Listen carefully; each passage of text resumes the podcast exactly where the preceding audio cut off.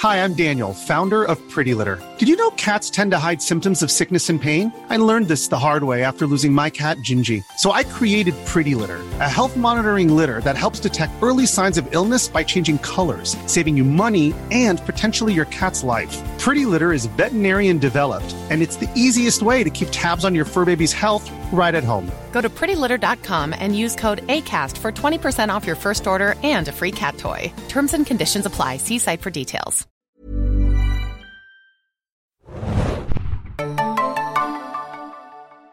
Ahoi, hoi, liebe Serienjunkies da draußen und willkommen zu einem neuen Podcast. Diesmal besprechen wir Black Widow, den 24. Film aus dem MCU.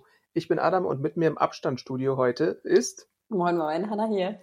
Jo, äh, wir waren tatsächlich beide nach sehr langer Zeit mal wieder im Kino. Nicht nebeneinander, das ist das Besondere, sondern in verschiedenen Städten. Die Wunder der modernen Technik. Äh, ich in Hamburg, äh, ich in Hamburg, Hanna in Hamburg, ich in Berlin und wir haben uns Black Widow angeschaut ähm, den neuen Film rund um Scarlett Johansons Natascha Romanoff ähm, von der Regisseurin, äh, die da heißt Kate Shortland. Äh, die hat davor Lore gemacht. Das Drehbuch stammt von Jack Schaefer, die für Wonder Vision verantwortlich war. Äh, und haben uns den Film angeschaut. Ähm, ja, ich muss, was sprechen wir heute? Genau, ich muss vorweg sagen, Adam, also erstmal, wir können ja vielleicht einmal ganz kurz erzählen, wie es war, wieder im Kino zu sein. Denn äh, ich muss sagen, also wir waren alle getestet, ne? wir hatten alle eine FFP2-Maske auf. Es waren in Hamburg im Cinemax am Dammtor waren, ich würde sagen, vielleicht nur so 30, 35 Journalisten drin. Also wirklich eine kleine Gruppe. Du wurdest auch so gesetzt, mehr oder weniger. Also da war so ein Platzanweiser, als du reinkamst. Und das war auch so niedlich, weil, also wirklich, ich meine, das ist jetzt gar nicht böse, aber dann war der Ton auch am Anfang so, weißt du, bei dem Marvel-Vorspann war der Ton noch nicht da. Also man merkte so ein bisschen, als ob das Kino auch so wieder, weißt du, beginnt irgendwie die, die Vorstellung äh, abrollen zu lassen. Und ich muss sagen, ich fand, das war ein ganz, ganz merkwürdiges, aber auch schönes Gefühl, wieder im Kino zu sein. Und natürlich habe ich dich vermisst, weil du bist ja immer mein, mein Marvel-Go-To-Guy, neben dem ich sehr gerne sitze in Marvel-Filmen, einfach wenn ich mal ein kleines Fragchen habe oder so, dass ich dich da fragen kann. Ähm, ich muss aber auch sagen, dass ich nach, nach der ersten Action-Szene ungefähr total erschöpft war, weil ich das gar nicht mehr gewohnt war, dieses super laute Action-Erlebnis Erlebnis im Kino zu erleben. Wie ging es dir dabei? Ja, Cinema is Healing oder Nature is Healing, je nachdem, wie man es möchte. Ähm, ich habe auch überlegt, meine letzte Presseverführung war tatsächlich A Quiet Place 2, kurz bevor der allererste Lockdown oder so oder erste Maßnahmen ergriffen worden sind. Und es war irgendwann im äh, Februar oder März 2020. Äh, es war auf jeden Fall äh, schön, wieder im Kino zu sein. Auch äh, das ist ja mit den 3Gs jetzt, äh, wer geimpft ist oder genesen oder äh, was ist das dritte G? Vergesse ich äh, immer. Getestet. Getestet, genau. ähm, der durfte mit rein und bei uns waren das auch nur 30, 40 Leute oder so. Ähm, wir waren am Alexanderplatz im Kino. Ähm, und der äh, Desinfektionsspender hat leider auch nicht so ganz funktioniert, wie er sollte. Äh, der Film an sich technisch lief ganz normal. Äh, die Reihen waren äh, jeweils abgesperrt, also jede zweite Reihe äh, war gesperrt und du solltest eigentlich auch nicht jemand neben jemanden sitzen. Das wurde auch von der Security kontrolliert. Äh, dann war das ein relativ großes Kino. Ähm, aber ich muss sagen, sobald dann der Vorspann lief, dann hatte ich auch schon wieder Gänsehaut und dachte mir, endlich ist Marvel wieder im Kino. Ich fand auch zum Beispiel jetzt äh, die zweieinhalb Stunden da die Maske aufzuhalten. Also klar, ich gehöre ja immer zu den Leuten, die lieber eine nicht FFP2-Maske trägt, also irgendwie eine medizinische Maske oder so, weil das äh, meine Haut besser bekommt als diese, diese super engen Plastik äh, Stoffe. Aber ich fand im Endeffekt ging es eigentlich. Also ich habe dann wirklich auch nach ein paar Minuten gar nicht mehr gemerkt, dass ich eine Maske aufhabe, so ungefähr. Ja, das ist so ein bisschen tatsächlich für mich ein bisschen anstrengender gewesen. Ähm, aber aushaltbar. Man hat, konnte ja, wenn man sein Getränk manchmal genommen hat, kurz mal ein paar Sekunden verschnaufen. Ähm, äh, ja, und das, das ging dann halt auch, sind ja dann auch nur so zwei, drei Stunden oder so mit BVG oder mit Anfahrt, äh, die man die dann aufhat. Da gibt es ja manchmal, wenn man dann arbeitet, vielleicht eine längere Zeit, obwohl es ja auch empfohlen wird, äh, dass man die Maske dann immer wieder absetzt, mal für Pausen, wenn man mal irgendwie draußen durchatmet. Ja, aber insgesamt muss ich auch sagen, also ich war danach noch ganz äh, erfüllt, als ich äh, rausging und ich musste ein bisschen lachen, weil die, die anderen Journeys erzählten dann, dass noch äh, Fast and the Furious die PV danach sei, wo ich mich nicht für angemeldet hatte und ich hatte auch noch äh, leider einen anderen Termin an dem Nachmittag in Hamburg. Aber ähm, ja, ich dachte mir so, wow, das war ja auch ein Erlebnis gewesen, gleich so ein actiongeladenes Double Feature dann irgendwie mitzunehmen. Ja, der steht auch bald für mich an. Äh, Review dann bei serienjunkies.de. Ich als alter Fast and the Furious Fan äh, freue mich da ja drauf. Ähm, eigentlich habe ich mich sogar fast noch mehr auf Fast and the Furious 9 gefreut als auf Black Widow, weil ich schon wieder so ein paar, so ein paar äh, Sachen gesehen habe, die da passieren, die einfach so Hanebüchen sind, dass ich sehen möchte, äh, wie man das umsetzt. Aber ähm, nee, äh, Black Widow ist schon auf jeden Fall, also das waren so die zwei Filme, wo ich mir dachte, die würde ich schon gerne im Kino sehen, wenn es denn möglich ist, äh, weil die 3Gs eintreffen. Ähm, und nun bin ich gespannt äh, und hoffe ja, dass das äh, weiterhin so gehen wird und dass der Impffortschritt weitergeht und dass diese Delta-Variante sich ein bisschen äh, zügeln lässt und dann äh, ist es ja vielleicht im Sommer zumindest mal möglich, äh, ein bisschen mehr im Kino zu sehen. Aber erzähl noch mal ganz kurz, Black Widow wird ja auch, wenn ich es richtig verstanden habe, einen Pivot wieder Release bei Disney Plus haben, oder? Äh, genau. Original geplant war, dass der Film äh, im, am 1. Mai 2020 in die US-Kinos äh, gekommen wäre. Aber das hat sich ja dann verschoben im März, wo dann so Ungewissheit war, mehrfach. Ähm, und jetzt ist es halt so, der Film kommt am 8. Juli in die deutschen Kinos, wo es offen ist. Also es ist ja jetzt wirklich überall offen oder fast überall, würde ich sagen. Seit dem 1. Juli sind die deutschen Kinos und auch die in Österreich, glaube ich, wieder offen. Ähm, und die Alternative ist halt, äh, den Film als PVOD bei äh, Disney Plus zu schauen äh, für die zusätzliche Abogebühr von 21,99. Ähm, dann kann man den Film aber so oft schauen, wie man möchte. Also das ist ja nicht so wie bei anderen ähm, Rent-A-Movie-Modellen, wo du dann 15 Euro zahlst und irgendwie 48 Stunden hast oder so, sondern du kannst, solange du Disney Plus-Kunde bist, den Film dann ganz oft anschauen. Äh, und in den USA geht es dann am 9. Juli los. Und interessanterweise wird er ja dann auch, glaube ich, im Oktober bereits bei Disney Plus normal sein, oder? Genau, das sind immer nur so drei, vier Monate zwischen äh, der Premium-Variante und dann gratis für alle, die Disney Plus haben. Weil das finde ich ja schon einen krassen Move. Also da würde ich ja denken, dass, sage ich mal, so Normalos, die jetzt mit, mit Marvel nicht so viel anfangen können, dann ja auch in Anführungsstrichen bis Oktober warten werden, oder? Ja, das könnte ich mir auch gut vorstellen. Also das habe ich so anekdotisch auch bei vielen Leuten in meinen Social Media Timelines gesehen, dass sie dann jetzt auf Raya and the Last Dragon gewartet haben, bis der gratis war.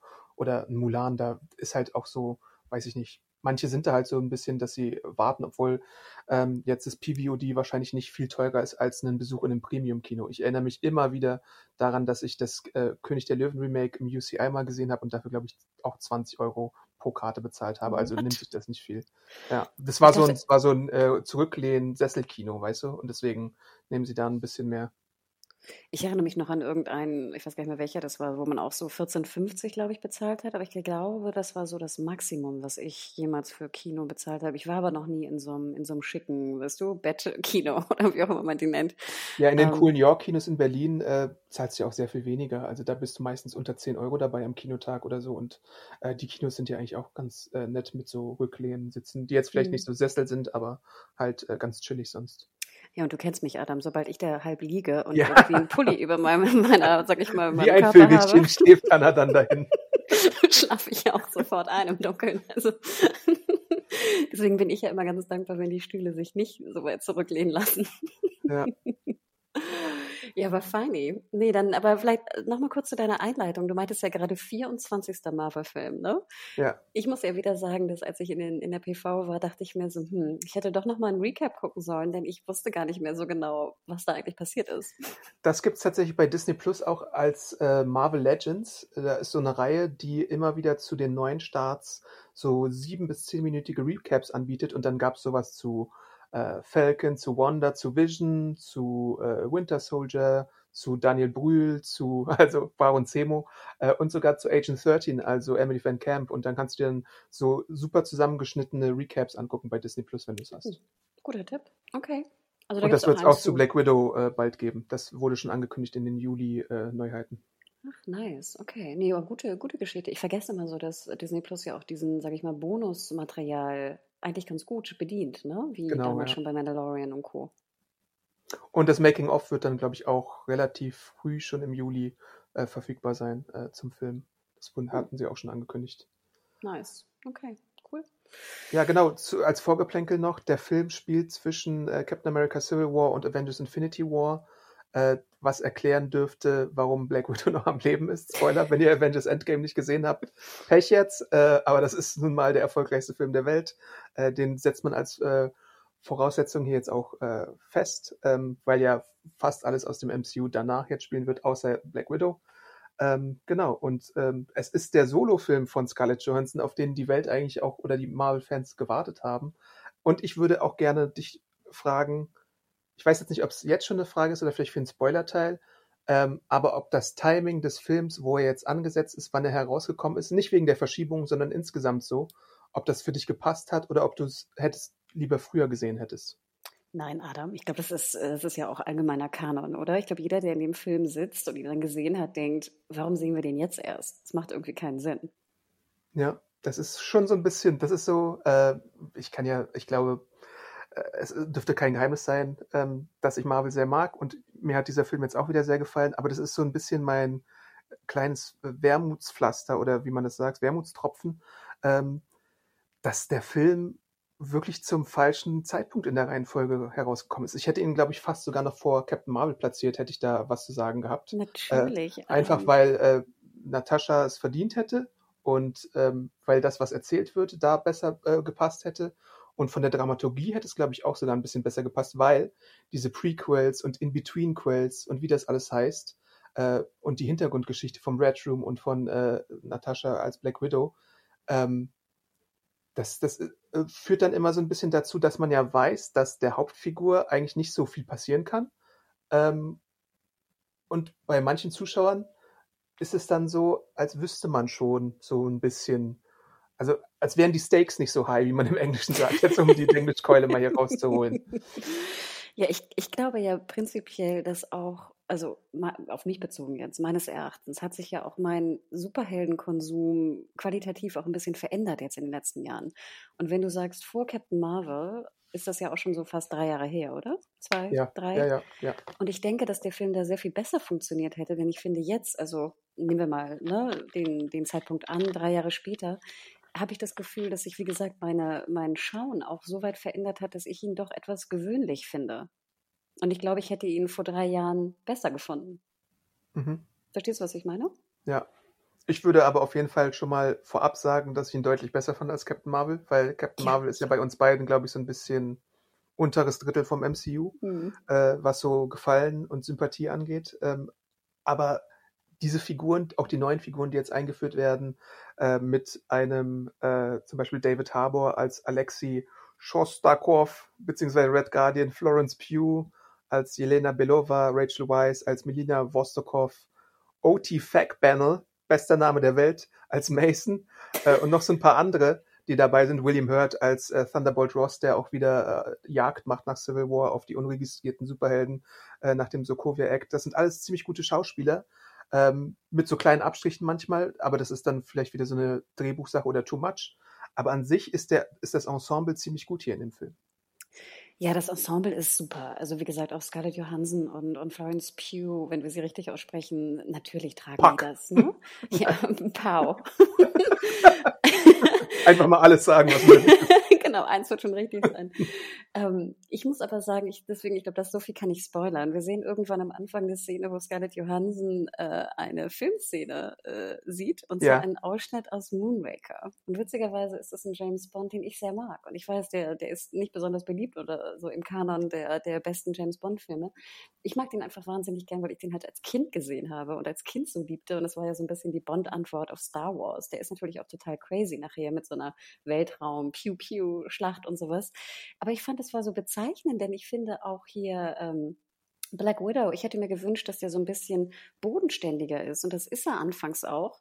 Aber gen Ende kriegt er irgendwie so eine Craziness, die mich ja. fast so ein bisschen an Moonraker erinnern lässt. Und das fand ich auch so ein bisschen schade. Wenn du sagst, das Timing fandest du eigentlich am, am negativsten, fand ich leider diesen Wechsel in der Tonalität hat mich sehr gestört. Und ich fand es halt sehr schade, dass sie nicht dabei geblieben sind, einfach da eine Art von bodenständigen ähm, Spionage-Thriller draus zu machen, statt irgendwie nachher wirklich eine Moonraker-Craziness das war schon ein bisschen äh, Foreshadowing, was on the nose ist, um das äh, Englisch-Bingo hier mal ein bisschen voranzutreiben. Ähm, ich hätte ich habe ja gar nicht so viel äh, James Bond Hintergrundwissen, deswegen hätte ich das jetzt glaube ich gar nicht auf Anhieb zuordnen können. Danke, dass du das gemacht hast. Äh, aber ich würde dir zustimmen und ich würde quasi den Pot erhöhen darum, dass Black Widow für mich ein bisschen die Fast and Furiousisierung vom MCU ist tatsächlich, besonders so im Showdown, ohne jetzt da zu viel zu verraten. Aber gewisse Sachen, die da passieren, sind halt schon sehr ähm, ja, Hanebüchen ist, ist ein Wort, was man da benutzen kann, bei einer Figur, die im Prinzip keinerlei richtige Superkräfte hat, außer halt so eine super krasse Ausbildung im Red Room. Ja, und das ist doch so Und mich stört es auch gar nicht, aber ähm, ich finde, es passt sogar als Kino-Comeback. Und wie du sagst, ich stimme dir total zu. Ich hätte auch eine viel intimere Geschichte erwartet und bin dann doch wieder beeindruckt, dass es wieder so ein volle Pulle 200 Millionen Film wahrscheinlich ist. Ja, und das finde ich so schade, Adam, weil ich glaube, er hätte besser funktioniert, hätte man sich wirklich mehr so auf, genau, handgemachte Action, ne, am Boden, gerade weil sie jetzt nicht so mächtig ist oder beide nicht so mächtig sind. Das hätte doch vollkommen ausgereicht. Und ich glaube, die, die Marvel-Fanboys wären eh reingegangen. Leute wie mich, die so manchmal das ganz gerne gucken, aber jetzt nicht so crazy sind äh, darüber, hätten auch mehr Spaß gehabt. Denn ich zum Beispiel dachte am Anfang, yay, wir kriegen endlich einen besseren äh, hier Red Sparrow-Film diesen, diesen Agentenfilm da mit Ja. Jennifer Lawrence. Weil ich gucke zum Beispiel gerne so weibliche Agenten und sowas. Also auch Americans und sowas. Ich mag diese Spionage. Atomic Blonde. Genau, ich mag das wirklich, wirklich gerne. Und klar, dafür muss ich jetzt vielleicht nicht einen Marvel-Film sehen. Ne? Gut, die Frage kann man sich stellen. Aber ich fand diese, diese, dass sie beides versucht haben. Bodenständigkeit plus totale, wie sagtest du, Fast and the von Marvel. Ja.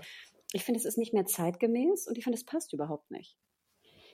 Ähm, mit, bei dem zeitgemäß werden wir, glaube ich, noch streiten, äh, weil ich äh, doch finde, dass gewisse Themen im Film sehr, sehr zeitgemäß sind. Auch, Nee, nee, nur diese, vielleicht- diese Craziness am Ende ist nicht mehr zeitgemäß, sorry. ja, okay, das okay. Ja, gut, da, da stimmen wir überein. Aber es gibt halt, halt andere Momente, die sind super Mm. äh, zeitgeistig, äh, würde ich Okay. sagen. Ähm, eben wollte ich noch was sagen, was auf dich zurückkommt. Red Sparrow? Äh, Red Sparrow. Genau, das wollte ich sagen. Ähm, du hast recht, es gibt nämlich einen Vorspann bei dem Film. Und das ist ja auch kein, äh, kein äh, Spoiler unbedingt, würde ich sagen. Aber da habe ich richtig Gänsehaut bekommen, weil da Smells Like Teen Spirit in dem Vorspann benutzt wird. Und ich finde, das ist der düsterste Marvel-Credit-Vorspann, den ich so gesehen habe. Und ich dachte mir, boah, wenn es so weitergeht, dann könnte das ein ziemlich krasser Film werden. Und dann haben sie halt doch am Ende diese, diese ridiculous Sachen äh, mit reingemacht. Äh, aber dieser Vorspann, der hat mir wirklich gut gefallen. Wie hast du den gesehen? Total, das war so ein, ne, so ein Cover von, von Smells Like Teen Spirit. Ich weiß gar nicht, wer ihn singt, müssen wir nochmal schauen nachher. Ja. Ähm, und ich fand sowieso schon die Anfangssequenz, die so ein bisschen in die Jugend geht von, von Natascha Romanoff. Ähm, ich dachte, ich wäre in einem anderen Film. Und ich mochte den Film, also den anderen Film, in dem Ja, ich war. Ich dachte, ich bin Americans und ich habe noch nie äh, Americans gesehen. Genau, wirklich. Ich dachte mir so, Ja. oh, wie geil, weißt du, so weibliche, ne, die werden jetzt irgendwie aus, also nicht, dass ich das unbedingt toll finde, aber ich, ich mag, wie gesagt, diese Spionage und ich finde es natürlich super krass, was mit denen passiert. Und ich meine, let's face it, sowas wird es ja auch noch geben irgendwo auf der Welt, ne? Also, oder gab es vor allem auch. Ähm, nee, und ich gebe dir recht, dieser Vorspann war toll, der war richtig so, so gritty, ne, würde man, glaube ich, Ja. sagen, im, im Amerikanischen und so schwarz-weiß und dann diese, dieser Score darüber. Also ich hatte auch Gänsehaut und ich glaube, es war nicht nur äh, meine Erschöpfung nach der ersten Actionsequenz und meine Freude, wieder im Kino zu sein. Der war wirklich gut und ich wäre gerne in dem Film geblieben, aber da saßen wir dann nachher leider nicht mehr. Äh, vielleicht mal versuche ich eine Kurzzusammenfassung äh, zu geben, einfach nur damit die Leute so ein bisschen im Bilde sind. Ähm, wie du schon erwähnt hast, haben wir am Anfang so eine Flashback-Szene, wo wir in äh, Nataschas Kindheit zurückgehen. Ähm, bei den Black Widows ist es so, dass man in jungen Jahren im Red Room ausgebildet wird und dann zum knallharten Killer ausgebildet wird. Äh, das sehen wir jetzt auch, wie es bei Natascha und ihrer Familie in Anführungszeichen passiert und ihrer Schwester in Anführungszeichen, muss man ja dazu sagen. Ähm, und dann wird die Ziehmutter äh, verletzt und ähm, man denkt, sie ist irgendwo weg. Äh, die Schwestern werden voneinander getrennt. Ähm, Natascha macht irgendwann äh, ihre äh, Ausbildung weiter und arbeitet als Agentin für den Red Room. Die Schwester geht in die Ausbildung des Red Rooms und äh, Jahre später erfahren wir halt äh, oder wissen wir halt alle durch die Marvel-Filme, Natascha ist zu Shield rüber gewechselt und jetzt kommt etwas aus der Vergangenheit wieder, nämlich jemand ähm, lenkt die Black Widows äh, fern und äh, das muss Natascha aufhalten. So ganz grob gesagt einfach mal zur Handlung. Ich kann vorweg schon mal sagen, dass ich die Darstellerin der jungen Natascha super gut fand. Ich habe ich hab erstmal gerätselt, ob sie wirklich Natascha sein soll oder ob es schon Jelena sein soll. Das habe ich nicht so ganz gerafft, aber ich fand sie auch äh, ziemlich gut. Nee, erstmal, Adam, sind so Basics. Was ich ja nicht abkann, ist, wenn junge sozusagen Charaktere gecastet werden und dann eine andere Augenfarbe haben als der Charakter, den sie Okay. darstellen sollen. Wo denke ich immer Wie so, war das hier? Nee, es war richtig. Deswegen, Okay. sie hatte auch sehr, sehr blaue Augen und auch schon so ein bisschen, ich fand sie sah auch Scarlett Johansson sehr ähnlich, weißt du, so Das stimmt. Irgendwann habe ich es auch gesehen, ja. ne, größere Nase, der sehr viel vollere Mund, also weißt du, einfach so diese sehr dominanteren, sag ich mal, Traits von, von Scarlett Johansson. Und ich fand, sie hat auch super gespielt. Also ich hätte auch nichts dagegen gehabt, sonst finde ich immer diese, diese Kinder, weißt du, und die Vergangenheit immer ein bisschen öde. Aber ich dachte mir auch so, ich könnte auch noch länger da bleiben, weißt du? Ich hätte auch fast erwartet, dass es noch eine zweite Flashback-Szene gibt, aber dann haben sie ja doch schon relativ großen Sprung gemacht nach den 90ern. Genau, und ich habe jetzt nochmal geguckt, sie heißt Ever Anderson. Ähm, also nur so, dass wir uns den Namen vielleicht mal merken, weil ich hoffe, dass mit ihr noch irgendwie, dass sie noch ein paar gute Rollen kriegt, weil ich finde ja gute Kinderschauspieler immer auch wichtig. Das stimmt. Und Schauspielerinnen natürlich. Und natürlich, kurze Adam, ich weiß nicht, ob du es weißt, aber ich liebe ja Rachel Weisz. Also Echt? ich finde, es Der ewige Gärtner, bist du davon ein Fan? Von dem Das ist der Film, wo ich sie gesehen habe. Ja, da hat sie ja, glaube ich, ihren Oscar auch für gewonnen, glaube ich, soweit ich mich erinnere. Ich liebe viele andere Filme von ihr, aber ich liebe sie generell. Ich mag die wahnsinnig gern. Und ich fand auch, dass ihre Verjüngung ziemlich gut funktioniert hat am Anfang. Solche Haare hat zwar irgendwie keine Mutti, die irgendwie zu Hause arbeitet, aber generell fand ich, diese Verjüngung hat sehr gut funktioniert auch bei ihr. Und wie gesagt, Rachel Weisz, also ich liebe sie, auch wenn ihre Rolle ein bisschen dünn war hier, ähm, habe ich sie trotzdem wahnsinnig gern gesehen. Und ja, ähm, David Harbour ist halt so ein bisschen das, was ich vorhin angedeutet habe. Ähm, am Anfang ist er noch okay, weil man da noch nicht so viel über ihn weiß. Der, da gibt es auch eine Verjüngung und so. Und später ist er halt so als bärtiger, etwas dicklicher äh, Red Guardian zu sehen. Ähm, bei ihm hatte ich so ein paar kleine Probleme, aber das wollte das Drehbuch auch, weil er Comic Relief auch sein soll, dass er manchmal ein bisschen zu dad-jokig unterwegs war und den Room nicht lesen konnte, wie man so schön sagt im Englischen auch. Also, dass er manchmal so ein bisschen, ähm, wie nennt man das, So dass ihm das ne? Taktgefühl fehlt, wenn er mit äh, seinen, in Anführungszeichen, Töchtern spricht. Ähm, weil man kann es ja auch schon sagen, Comic-Kenner wissen es auch, ähm, hier im Film werden die beiden zwar so kurzzeitig mal als Geschwister eingeführt, also Natascha und äh, Jelena, aber sie sind einfach nur für eine Mission äh, zusammengesteckt worden und sie sind dann halt so irgendwie, weiß ich nicht, Schwestern im Geiste, Adoptivschwestern oder sowas. Ähm, ja, Aber sag mal, wollen wir denn dann schon in den Spoiler-Teil kommen mit einer Kurz-Review von uns beiden? Denn ich glaube, wir haben viel über Spoiler zu reden. Ähm, warte mal, ich muss kurz nochmal gucken, ob ich noch irgendwas habe vor dem Spoiler-Teil. Dip, dip, dip. Ich würde sagen, ähm, was ich gut finde, dass gewisse Sachen äh, in dem Film nicht gemacht werden, die jetzt zum Beispiel bei einem Solo gemacht werden. Also äh, wir alle haben ja wahrscheinlich noch aus dem MCU im, in Erinnerung, dass Natascha und äh, Clint Barton, also Hawkeye, immer über Budapest reden. Ähm, und so viel kann man, glaube ich, jetzt schon verraten. Ähm, das wird nur verbal mal angedeutet und ist jetzt nicht so, dass das irgendwie ein prägendes Erlebnis war oder sowas, was wir jetzt dann nochmal äh, in aller Ausführlichkeit sehen, wie den Kessel Run bei Solo, äh, der da in 12 Parsecs gemacht wurde. Äh, das fand ich irgendwie äh, ganz gut, dass das passiert ist. Ähm, ich erinnerte mich gar nicht daran, dass die immer über Budapest sprechen. echt nicht. Das haben sie auf jeden Fall bei den ersten Avengers-Filmen relativ oft gemacht. Hm, Ich weiß nur, dass sie dann Budapest sagt, ne? Was ja, glaube ich, auch Ja, stimmt, ne? Buda genau. und Pester. Hm. Ja, aber ansonsten haben wir, glaube ich, schon viel äh, so unsere groben Eindrücke äh, vermittelt. Ich weiß jetzt nicht, ob du vielleicht äh, andere Werke von Kate Shortland noch gesehen hattest. Witzigerweise habe ich heute früh noch mal geschaut, was sie eigentlich gemacht hat. Ne? Und da fiel mir auf, dass ich Berlin Syndrome gar nicht gesehen habe. Und generell auch die anderen Filme, ähm, Lore oder äh, ich habe es hier gleich, was war das, Somersault. Ich habe die alle nicht gesehen. Und prinzipiell finde ich es ja toll bei, bei Disney, dass sie, sag ich mal, Jüngeren auch eher Alternative ne? oder Indie-Filmregisseurinnen vor allem auch die Möglichkeit geben, Filme umzusetzen. Aber ich hatte mit ihr noch gar nichts vorher zu tun gehabt. Ich weiß, sie hat auch ein paar Folgen hier von Smilf zum Beispiel umgesetzt. Die Serie ist ja, sage ich mal, ne, darf man ja irgendwie so kaum noch erwähnen, so ein bisschen. Ist ein bisschen ne, unter Skandalen dann auch zu Ende gegangen. Ja. Ähm, also ich hatte mit ihrem Werk noch gar nichts mit zu tun. Ich weiß nicht, du? Nee, ich tatsächlich auch nicht. Äh, Smilf habe ich gesehen, aber äh, die restlichen Filme waren mir unbekannt. Genau, und ich finde, wie gesagt, ich finde es sehr, sehr löblich, dass man ähm, solchen Indie-Regisseuren und Regisseur, Regisseurinnen äh, solche ne, 100, 200 Millionen äh, Blockbuster auch an die Hand gibt. Ne? Wir denken daran, denke mal dran, bevor wir im Podcast saßen zu Wonder Woman, gab es ja, glaube ich, keine Frau, die jemals die Regie geführt hat bei einem Film, der über 100 Millionen Dollar gekostet hat. Ja, Ne? Und das ist erst irgendwie, keine Ahnung, fünf Jahre her oder so. Vier.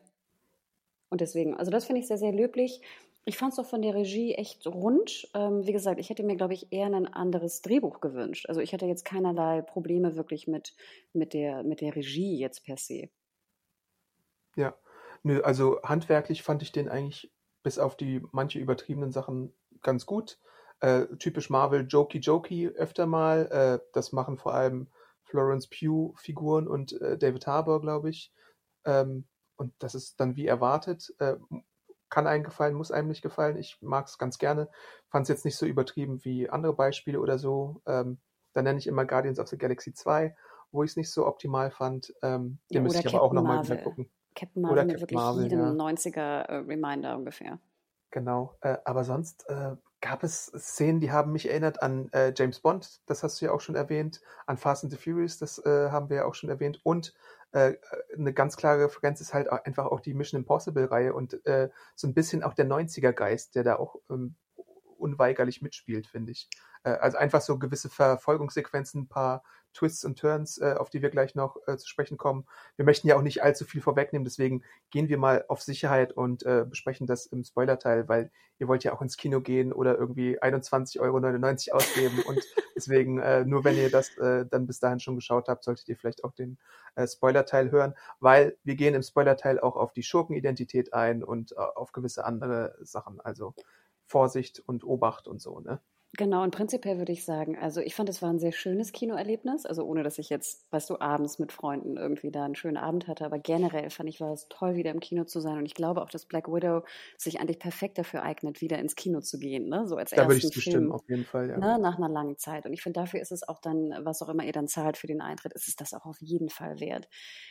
Ich muss aber sagen, in Normal Times würde ich sagen, nett, muss man aber nicht unbedingt gesehen haben. Und dann kann man wirklich eher auf Oktober warten. Also die Leute, die jetzt nicht wirklich alle ähm, Marvel-Filme im Kino gesehen haben, und zwar irgendwie in Woche eins oder zwei, da denke ich mir, es ist so ein bisschen, Adam, und ich weiß, es ist sehr hart. Und ich meine damit nicht, dass der Film schlecht war, aber es ist so ein bisschen, who cares? Weißt, ja, das hat, ist aber auch ein hausgemachtes Problem dann wegen des Timings, würde ich äh, behaupten. Total, ähm, total. Ich als Fan würde sagen, lohnt sich, kann man äh, sich angucken, wenn man mehr zu Black Widow erfahren möchte. Aber warum, warum diese Veröffentlichungsreihenfolge? Das ist so ein bisschen wirklich die Krux an der ganzen Sache. Hättest genau. du das jetzt direkt nach, äh, oder sagen wir mal, hättest du den Film zwischen äh, Infinity War und Endgame rausgeballert? Perfekt, glaube ich. Ich hätte ihn statt Captain Marvel rausgeballert. Oder so. Sorry. Aber deswegen, also nein, Adam, du hast ja natürlich recht. Also ich, wie gesagt, geht rein, wenn ihr Bock auf irgendwie Action habt im Kino und äh, die Schauspieler und Schauspielerinnen sind, sind gut, die Story ist interessant. Nachher wird es ein bisschen crazy, aber es hat sich auf jeden Fall gelohnt. Ne? So. Ähm, Insgesamt aber in Normal Times würde ich sagen, wartet bis Oktober. Dann könnt ihr ihn bei Disney Plus für einen Fünfer, wenn ihr nicht schon längst abonniert seid, ihn gucken. Oder ein Achter. Ich glaube, äh, das, der Preis ist ja ein bisschen angestiegen. Ach ja, stimmt ja, sorry. äh, ein Achter. Genau. Außer ihr habt vielleicht noch einen guten Deal, dann vielleicht ist Oder der Fünfer sogar noch. genau. ähm, aber ja, und bei dir ist es eine, eine komplette Sehempfehlung oder was ist bei dir das Fazit? Ja, für Fans auf jeden Fall. Ähm, klar, ja. Ganz kurz gesagt, ja. Ich würde, ich, ich überlege ja immer noch so ein bisschen, äh, ich habe die Review noch nicht ganz komplett fertig gemacht. Äh, ich überlege gerade noch, ob ich vier oder viereinhalb gebe aber mindestens vier würde ich geben. Komischerweise würde ich vier auch geben. Aber so mit, mit sage ich mal, Augenzwinkern, weil ich Pew und, und Scarjo gerne zusammen sehe. Der Welcome Back Bonus würde es fast ja, den Halb bringen. ja, wirklich. Echt, welcome Back. Welcome Back Kino, absolut. Ja, ich glaube, so kann man es ganz gut zusammenfassen. Ja. Jo, wollen wir Spoiler? Even when we're on a budget, we still deserve nice things. Quince is a place to scoop up stunning high-end goods for 50 to 80% less than similar brands. They have buttery soft cashmere sweaters starting at $50, luxurious Italian leather bags, and so much more. Plus, Quince only works with factories that use safe, ethical, and responsible manufacturing. Get the high-end goods you'll love without the high price tag with Quince. Go to quince.com slash style for free shipping and 365-day returns. Genau. Ähm, ich habe noch einen Punkt, den ich gleich Spoiler? erwähnen möchte im Spoiler-Teil. Warte mal, wir müssen kurz die Spoiler-Glocke. Spoiler, Spoiler, Spoiler, Spoiler, Red Room, Büb, Büb, Alarm. So. Und zwar, du hattest ja gerade schon so ein paar Filme aufgezählt, an die dich der Film erinnert hat. Ja. Mich hat der Film ganz extrem an Born erinnert. Und Okay. zwar, ich glaube, das ist Born, was ist das? Der zweite Born, weil allein Shaky die, Cam? Nee, allein diese, genau, diese sehr schnell geschnittene Handkämpfe in der Wohnung. Und ich glaube, das war nämlich auch in Marokko, wenn ich mich richtig erinnere, in Ja. Born. Und danach halt die Motorradfahrt. Und ich muss leider sagen, Adam, Born hat es damals tausendmal besser gemacht. Ich finde, es war besser geschnitten, die Action-Handkampfszenen waren besser und die Verfolgungsjagd war spannender. Und ich dachte mir, wie schade jetzt irgendwie, ich weiß gar nicht, wann, wann der zweite Born ist, aber ich glaube, zehn Jahre ist der auch schon alt mindestens. 2002 oder so? Ja, deswegen. Ähm, ich finde es schade, dass, dass Marvel, er ist auch sehr schnell geschnitten, aber ich finde, er ist fast zu schnell geschnitten, sodass du manchmal auch gar nicht mehr wusstest, wo du bist oder so ein bisschen, weißt du, dass dir schwindelig wurde. Und dazu muss ich sagen, dass auch natürlich äh, Scarlett Johansson und Pugh, ich finde, sie haben einen guten Job gemacht, aber ich natürlich achte ja auch sehr drauf. Ich sehe natürlich sofort, wenn da der Körper von den Stuntfiguren, Stuntfrauen drin steckt. Und Ja, da würde ich dir, glaube ich, gar nicht äh, unbedingt nicht zustimmen, obwohl das jetzt kompliziert formuliert war. Also ich stimme dir zu, äh, in bestimmten Kampfszenen, vor allem wenn, glaube ich, die beiden am Anfang äh, gegeneinander kämpfen, da ist es wirklich teilweise ein bisschen hektisch geschnitten. Man versucht zu sein Bestes, aber man sieht halt auch, ähm, dass da die Stunt-Ladies im Einsatz sind, was ja auch völlig in Ordnung ist, aber zum Glück ist es nicht so katastrophal wie bei äh, der Regenkampf bei Iron Fist oder sowas, was ja eine Katastrophe war. ähm, das ist, das geht schon okay. Und ich finde auch, und da bin ich vielleicht zu sehr in der Materie drin, ich habe die ganze Zeit gedacht, dass man uns auf eine falsche Fährte locken möchte.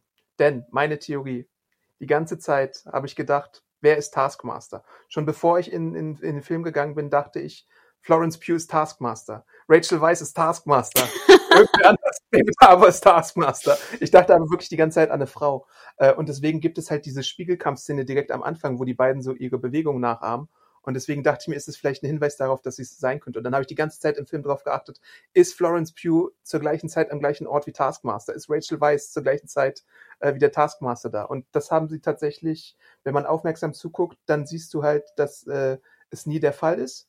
Ähm, und dann später gibt's ja die Reveal, da können wir später auch noch drauf kommen. Ähm, aber das aber war so ein bisschen Klammer, Adam. Florence Pugh ist ungefähr einen Kopf kleiner als Taskmaster. Ja, aber da kann man ja auch polstern und alles. Und, äh, Absätze tragen. Ja. Deswegen dachte ich auch, da, da habe ich auch dann immer geguckt, Größenverhältnis, kann das stimmen? Äh, weil es war für mich ganz klar, dass das Taskmaster auf gar keinen Fall ein Mann ist. Auch wenn es halt so ein, suggeriert wird. Ich musste ein bisschen lachen, weil ich anfangs gar nicht geschnallt habe, dass Taskmaster jetzt die, ähm, die Kampfarten des Gegenübers kopiert. Hast du nicht geschnallt? Da, da gibt's ja sehr äh, klare Hinweise. Also die Black Panther-Krallen, äh, der Captain America Stance. Genau, und, äh, genau. so ein Das, paar ich erinnerte mich dann auch wieder dran sozusagen. Aber irgendwie war ich dann, wie gesagt, ich hatte irgendwie, mein Gehirn war irgendwie, es war auch ziemlich warm in Hamburg, muss man sagen. Ich weiß nicht, mein Gehirn war ziemlich leer und dann nachher wurde es ja nochmal explizit gesagt und dann hatte ich es auch wieder drauf. Ich muss aber sagen, es hat mich auch so gar nicht interessiert. Also ich fand Taskmaster insgesamt auch als Bösewicht hat mich wirklich zero tangiert. Obwohl es natürlich auch eine relativ krasse Story sein kann. Aber dafür fand ich war, gut, wir sind jetzt im Spoiler-Teil, dafür fand ich war das, der, die Tochter, die dann wirklich da drin steckt, äh, ich hatte überhaupt keinen Zugang zu ihr, weil ich finde, ihr wurde zu wenig auch äh, Screentime gegeben jetzt in Persona, als dass ich da irgendwie Mitleid gehabt hätte. Ja, das kann man auch so unterschreiben. Ähm, deswegen war ich halt auch gespannt, wie man das Ganze so aufzieht. Ähm, und das war dann halt auch so die Möglichkeit, weißt du, wenn du, wir sind im Spoilerteil, deswegen wirklich hört nicht den Spoilerteil, äh, wenn ihr äh, den Film noch nicht gesehen habt, außer ihr seid wirklich Spoiler-Freunde. ich wurde äh, im Vorspann schon gespoilert, wer der Taskmaster ist, weil ich den Namen gesehen habe und ich mir dachte, ich wusste gar nicht, dass sie mitspielt. Äh, weißt du? Äh, da stand dann nämlich drin, weißt du, was da drin stand? Nö. Ähm, Olga Kurilenko. Und dann dachte ich mir, aha, interessant. Aber witzig, dass du es sagst, weil natürlich kenne ich ihren Namen auch vor allem wegen Bond, ne? Also, Ja. und ich habe mich auch im Vorspann noch gefragt, huch, ich wusste auch gar nicht, dass sie da mitspielt. Und jetzt wurde, mir ist aber nachher dann der, die Rückfolgerung gar nicht, also klar, logisch, man erkennt sie auch ein Stück weit. Ähm, aber wie gesagt, aber es ging mir nicht nahe. Ging dir es irgendwie nahe? Ja, das ist das Ding, ne? Ähm, man baut die ganze Zeit so auf, dass Black Widow ihre Gewissensbisse hat, weil sie ja äh, den Red äh, Room-Chef da umbringen soll, diesen Weinstein-Verschnitt, der, dessen Namen ich gerade mal nachschauen muss. Ähm, der heißt nämlich äh, Dreykov, äh, gespielt von Ray Winston, den man aus Ice oder auf Kings and Profits kennt. Ähm, äh, sie hatte halt die ganze Zeit den Auftrag, das war so ihr großer Auftrag, um zu Shield zu wechseln, dass sie den Red Room-Typen ausschalten muss, um das Black Widow-Programm zu beenden. Und dann war halt zufällig so seine Tochter da und dann hat sie beide in die Luft gesprengt und hatte so jahrelang Gewissensbisse. Das hat man versucht, so ein bisschen äh, als Nataschas Konflikt einzuführen. Funktionierte auch bedingt, aber ich muss dir zustimmen, hätte noch besser sein können. Und dann, wenn der Reveal dann kommt, dann denkt man sich, ja, okay, Mist und Scheiße und so. Äh, aber weil der äh, der Taskmaster durch diese gesamte äh, Gedankenmanipulationsgeschichte dann so ein bisschen kühl auch rüberkommt und steril, äh, ist das halt nicht etwas, was man fühlt, glaube ich, als Zuschauer. Und da würde ich dir auf jeden Fall zustimmen. Aber nochmal, Adam, bei den Avengers und auch Natascha Romanoff, selbst durch ihre Verfolgungsjagd durch die Stadt haben sie wahrscheinlich mehr Leute umgebracht. Ja, aber das war ein unschuldiges Kind. ja, aber sie werden wahrscheinlich auch vielleicht ein unschuldiges Kind als Beifahrer in einem Auto umgebracht haben oder sonst was. Die Avengers, wenn irgendwas kaputt gegangen ist. Ja. Also ich finde, wie gesagt, ich, ich finde, das, das, das zieht bei mir nicht mehr. Und ich finde, das ist auch so oldschool. Weißt du, das hat vielleicht vor 10, 20 Jahren mal funktioniert. Aber ich hätte mir schon ein bisschen, bisschen interessanteren Twist da irgendwie gewünscht das Ding ist ja dann, dass es um diese ganze Geschichte geht, freier Wille gegen Manipulation und überhaupt, äh, was ist der Red Room eigentlich für eine Organisation? Und das finde ich wiederum sehr spannend, weil, und da gibt's ja auch so eine Szene, die ich so ein bisschen ziemlich harten Tobak finde fürs MCU. Äh, da gibt's den Gefängnisausbruch, wo Natascha und Jelena ähm, äh, Red Guardian aus seiner Gefangenschaft befreien und dann sagte irgendwann, äh, ihr habt so schlechte Laune, habt ihr eure Periode. Äh, und dann gibt es so diesen Monolog von Jelena, wo sie darüber berichtet, nein, wir haben keine Periode mehr, weil der verdammte Red Room uns den Uterus rausgeschnitten hat, du verdammter Idiot. Ähm, und das fand ich halt ziemlich krass, dass man das explizit macht, weil natürlich äh, wurde Natascha schon in Avengers eingeführt als eine Person, die keine Kinder mehr bekommen kann, aber ich glaube, das äh, kam immer nur so unterschwellig rum und war gar nicht so explizit, dass das ja ein Teil ihrer Ausbildung war. Und das fand ich schon ziemlich nahegehend. Gebe ich dir absolut recht. Also ging einem wirklich nahe, logischerweise, was das auch bedeutet. Da wurde dir ja auch so die, die Tragweite bewusst, ne? was vielleicht noch ja. alles mit denen angestellt wurde. Also gerade was Missbrauch und, und ähnliches angeht, ne? als Geheimagent und wie gesagt, oder Geheimagentin. Und wie gesagt, das sind natürlich auch Team, die in Americans oder in, auch in Red Sparrow natürlich äh, ne, noch mehr ähm, behandelt werden. Also gerade was den Missbrauch angeht. Ähm, fand ich auch mit Abstand eigentlich eine der, der härtesten und somit auch interessantesten ähm, Geschichten ich fand aber nachher wurde es dann auch wieder so ein bisschen ins Lächerliche gezogen, weil du dann wieder die, die ganzen ähm, Agentinnen waren wie so, weißt du, das war, Adam, das war wie in so einem 80er-Jahre-Comic, weißt du, dass sie dann alle unter so Mind Control sind und wenn sie dann so Pulver riechen, dass sie dann wieder ent, entkontrolliert sind. Ja. Adam, das ja. war 80er. Aber kann man mal machen in der Comic-Verfilmung. Also ich meine, ja, aber ich fand es, es macht, wie gesagt, es schob das alles wieder so ins Lächerliche. Und das, was du vorher hattest, so als Gefühl des, oh krass, das ist wirklich eine, ne, ein bitteres Ding, wo wir gerade sind, wird dann immer so, wirst du wieder so ein bisschen ins Lächerliche gezogen und negiert geradezu. Ja, Finde damit ich. hatte ich, glaube ich, gar nicht so das große Problem. Ich verstehe, dass man das so sehen kann, auf jeden Fall, ja. Ähm, aber irgendwo muss, das ist halt wirklich so diese, klassische, darüber macht sich Mario manchmal lustig. Äh, bei Avengers gibt es ja auch, äh, als die Aliens besiegt sind und der Obermotz dann äh, oder das Portal geschlossen wurde, dann äh, fallen die auf einmal alle um, wie wenn man äh, Dracula einen Flock ins Herz jagt, weil irgendwie de, das Gehirn weg ist. Und so ist es halt hier auch äh, so ein bisschen, wenn man es zuspitzen wollte. Aber ich finde, das muss man, glaube ich, leider in so Blockbuster-Filmen manchmal machen einfach als einfache Lösung, äh, damit du, sie, sie kämpfen ja dann gegen äh, Natascha und sie kann sich ja zur Wehr setzen. Das ist natürlich, dann ist sie wieder so ein bisschen overpowered, wie man so schön sagen würde, weil sie alleine sich irgendwie so gegen 20 andere Leute, die auch eine ähnliche Ausbildung wie sie hatten, durchsetzen kann. Ähm, aber fand ich okay da gibt's halt dann, wenn der Red Room, das, das, wir sind im Spoiler-Teil, wenn der Red Room dann wie so ein Helicarrier äh, runtergeht, aus dem Himmel fällt, äh, gibt es halt viel äh, krassere äh, Suspension of Disbelief-Szenen, wo äh, Natascha dann auf irgendwelchen runterfallenden Teilen rumslidet und trotzdem irgendwie keinerlei Wunden hat oder sowas, äh, was man dann einfach mal hinnehmen muss. Ja, da musste ich wieder an Moonraker denken, weil ich glaube nämlich, Moonraker ist ja auch der Bond, wo dann Beißer, äh, hier, ne, Jaws, dann einfach vom Himmel fällt ohne Fallschirm. Und ich meine, gut, Natascha hier findet natürlich per Zufall noch einen ne, rumstehenden Fallschirm so ungefähr, wo sie dann ihre Schwester oder in Anführungsstrichen Schwester mit einbinden kann. Aber ich dachte mir auch so, warum denn Adam? Das brauchen wir doch alles gar nicht mehr. Ich muss Natascha oder Scarlett Johansson nicht auf einem Digital-Carrier ähm, rumsurfen sehen das finde ich halt so witzig. Ähm, ich, ich spoile mal den Fast 9 Trailer oder einen Fast 9 Trailer, ja. Ähm, da gibt es so eine Szene, da tackelt Vin Diesel John Cena in ein Gebäude rein und äh, mit seiner bloßen Muskelkraft tackelt er ihn halt so stark, dass er ihn durch ein, mit seinem Kopf durch ein Steingebäude durchzimmert. Und das ist halt so dieses, dieses äh, Fast and the Furious-Sisierung äh, des Actionkinos, äh, was man entweder total feiert und einfach so hinnimmt oder irgendwie total bescheuert findet. Ich kann beides äh, nachvollziehen.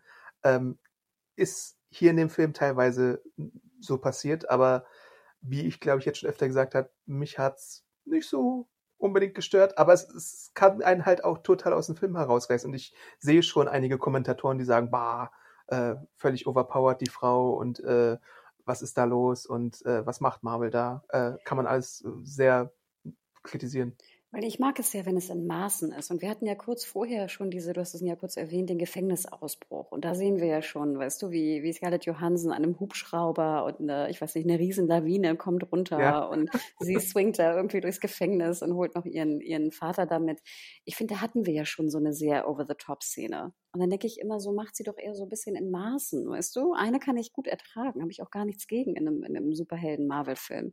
Aber dann nachher habe ich das Gefühl, sie wollen es nochmal toppen mit hier dem, dem Carrier. Und ich fand gerade auch die Carrier-Szene, was ist das hier in Captain America 2, war das da? Ja. Da fand ich es schon extrem öde. Das Einzige, Ach, echt, fandst du öde? Das Einzige, was gut war, dass es halt nicht irgendwie eine Stunde dauerte, so ungefähr. Weißt du, ich hatte ja. das Gefühl, früher war vom Pacing her dann immer diese Actionsequenz so extrem lang. Ich fand, hier war es relativ schnell dann auch vorbei, Gott sei Dank. Hm. Ähm, ja, also ich finde ja auch, ähm, so ganz an die Qualität von dem Winter Soldier kommt er auch nicht heran. Und es gibt so ein paar Parallelen, könnte man ja sagen, so von der Grittiness und von, von dem Thema her, äh, Sünden der Vergangenheit und so. Und äh, Winter Soldier und äh, Natascha haben ja auch im Comic äh, eine gemeinsame Vergangenheit, sind da auch ein Couple und sowas. Ähm, äh, das ist halt so ein Ding. Äh, bisher im Marvel-Universum noch nicht. Äh, vielleicht ein kleiner Themenwechsel, weil ich würde gerne mal deine Meinung hören zum Charakter, den ähm, der gute, wie heißt der noch gleich? Ähm, bup, bup, bup, der Helfer da. Äh, der heißt Mason, seine Figur. O.T. Fagbangle der ist ja so ein bisschen der Mann, äh, der Nataschas Wünsche, Wünsche von ihren Lippen abliest ähm, und wenn sie ihm das nötige Kleingeld gibt, ihr irgendwie alles besorgen kann. Hattest du da äh, Love Interest Vibes? Also erstmal dachte ich natürlich, sorry, sofort an Handmaid's Tale, ne? Also die Leute, okay. die Handmaid's Tale gucken, das ist ja sozusagen hier Elizabeth Moss Mann de facto. Ja. Da mochte ich ihn gar nicht, witzigerweise, in Handmaid's Tale. Ich weiß nicht, ich mochte die Rolle nicht und ich mochte nicht die Art, wie er spielt, komischerweise. Hier hat er mir ganz gut gefallen. Ich habe jetzt nicht unbedingt Love Interest Vibes gesehen, ähm, aber ich fand eigentlich das Zusammenspiel zwischen den beiden hat ganz gut funktioniert. Ich fand ihn auch wirklich, wirklich okay. Ich fand es echt okay. Aber es hat mich jetzt nicht irgendwie emotional gepackt. Ich dachte nicht jetzt so, oh, will they, won't they oder so. Ich habe mich halt die ganze Zeit gefragt, wollen sie das andeuten oder nicht? Und ich habe es nicht so richtig gerafft. Ich finde, er sieht ein bisschen aus wie Ruffalo. Und Black Widow und Hulk hatten ja auch so ein bisschen mal kurzzeitig was äh, ab Age of Ultron. Äh, aber das ist ja dann auch so im Sand verlaufen und dann hatte sie auch ein bisschen was mit Steve oder so. Das ist ja auch so ein bisschen immer so uneindeutig im Marvel-Universum, also Steve Rogers. Ähm, ich fand ihn so als Sidekick ganz witzig, weil er ihr dann halt so dieses äh, komische alte Flugzeug besorgt, mit dem ja dann auch der äh, ähm, Gefängnisausbruch organisiert wird. Ähm, habe mich aber auch ein bisschen gefragt, wo der jetzt herkommt, weil er so ein bisschen aus dem Nichts da ist und dann einfach so jetzt so in Kontakt ist. Ähm, und dann später am Ende holt er ja dann noch so ein paar andere coole Sachen für sie. Ähm, ja, war so ein bisschen schwammig die Figur, fand ich teilweise. Also von allen Figuren, die es da so gab, war es für mich ein bisschen die ungreifbarste, würde ich fast sagen. Also das hat mich irgendwie nicht so gestört. Was mich, was ich gerne gesehen hätte, komischerweise, ich hätte fast gerne so ein, nach der Anfangsszene hätte ich gerne, weil, wenn ich es richtig verstanden habe, sind ja auch hier äh, Natascha und Florence Pugh zum Beispiel, die ist ja relativ frisch aus der aus der Kontrolle in, raus, ne? Wenn ich es richtig genau. verstanden habe, ne? Ja. Und dann dachte ich mir, dann fahren sie ja irgendwann Auto und ich dachte mir, ach, wie interessant, ich würde jetzt zu gern sehen, wie Scarlett Johansson und Florence Pugh ihre neue Freiheit genießen. Also Florence Pugh will das erste Mal irgendwie in eine Bar gehen, einen Mann abschleppen oder, oder Frau abschleppen, was auch immer. Und dann dachte ich mir, ich hätte mir gewünscht, dass man da noch so ein bisschen so diese neu gewonnene Freiheit ein bisschen sieht, weil ich kann mir vorstellen, wenn du halt jahrelang da in diesem Camp und unter Mind Control warst, dass du danach vielleicht irgendwie dein Leben zurückhaben möchtest. Und ich glaube, dann wäre auch nachher die Befreiung der anderen ähm, äh, Black Widows für mich näher gegangen, weil ich dachte, jetzt sieht man mal, was sie haben am Leben und was ihnen vorher genommen wurde. So ein bisschen wie die, wie die äh, Entnahme natürlich ihres Uterus, was natürlich super krass ist. Aber ich hätte es mir auch, du hättest es vorher auch noch ein Stück weit zeigen können in ihrer eigentlichen Freiheit sie hat natürlich ein krasses Bier miteinander und das ist schon super viel Freizeit. Aber ich verstehe, was du meinst, klar, ja. Weißt du, ähm, das, das hatte ich, hätte ich, ich meine, der Film ist wirklich lang genug und wir haben viele, sag ich mal, Slow-Momente und da fand ich, sag ich mal, sie sind dann eher auf Familie gegangen, was auch wieder ein bisschen auf Fast and the Furious geht, ne? Ja, ihre Familie. Familie. Wo ich aber denke, das ist ja auch eine Fake-Familie de facto und ich meine, wir wussten ja auch am Anfang. Bei Fast and the Furious auch. und wir wussten ja auch am Anfang nicht, ob jetzt zum Beispiel meine Freundin Rachel Weiss jetzt eigentlich gut oder böse ist. Ne? Genau. Ne? Damit wird ja auch so ein bisschen gespielt und der Red Guardian ist ja, wie du schon sagtest, so ein bisschen so der, ne, der Superhelden-Loser, den sie da auch, der auch nicht der richtige Vater ist de facto. Und das fand ich, wie gesagt, ich fand schade, dass sie da auf Familie gegangen sind, weil ich dachte, who cares? Es hat mich wirklich zero tangiert. Gerade weil wir auch nachher nicht genau wussten, wie wir diese Charaktere einordnen sollen. Und dann hätte ich mir eigentlich mehr so ein bisschen Schwesternschaft, also auch Fake-Schwesternschaft zwischen Scarjo und ähm, Pew gewünscht, einfach um ihre Freiheit zu verdeutlichen und gegen was sie eigentlich kämpfen. Denn ja. sie kämpfen ja nicht für ihre Familie, sie kämpfen für die Befreiung von den anderen Black Widows. Stimmt. Sistra, wie bei Orphan Black. ja, wirklich. Und das hätte ich sehr viel spannender gefunden. Und das fand ich echt so ein bisschen, ich weiß nicht, gut, das ist vielleicht auch so eine Disney-Manier, ne? Wir sind alle Familie, wir sind alle Friends und wir kämpfen gemeinsam und sowas. Aber wie gesagt, ich, das ist wieder für mich so etwas, wo ich denke, wir haben in den letzten drei Jahren auch ein bisschen eine Entwicklung gemacht im Film- und Serienbereich. Und ich hätte mir da ein bisschen mehr Mut gewünscht. Aber klar, ich meine, der Film sollte letztes Jahr rauskommen. Wahrscheinlich wurde das Drehbuch vor drei, vier Jahren geschrieben. Ne? Die Zeiten ändern sich. Logo. Ja.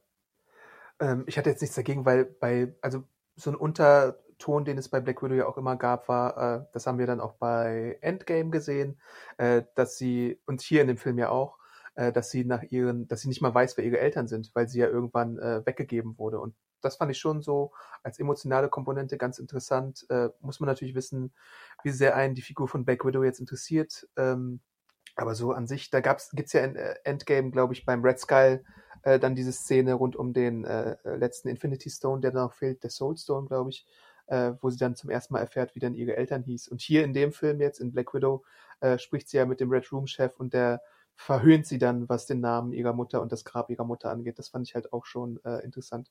Ähm, ich eine dachte, andere Referenz. Ich dachte ja? ja komischerweise eher, dass der Taskmaster ihre Mutter ist.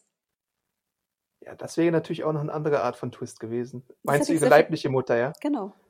Ja. Das hätte ja. ich ja sehr viel interessanter gefunden. Ja, hätte man machen können, ja. Weil auch äh, Korilenko, äh, gut, ich meine, die ist jetzt nicht so viel älter als äh, Scarlett Johansson, aber Vielleicht war es ihre Mutti. Die Kleine, die sie getötet hat, war über Zeitreise ihre Mutti. Was? Nein.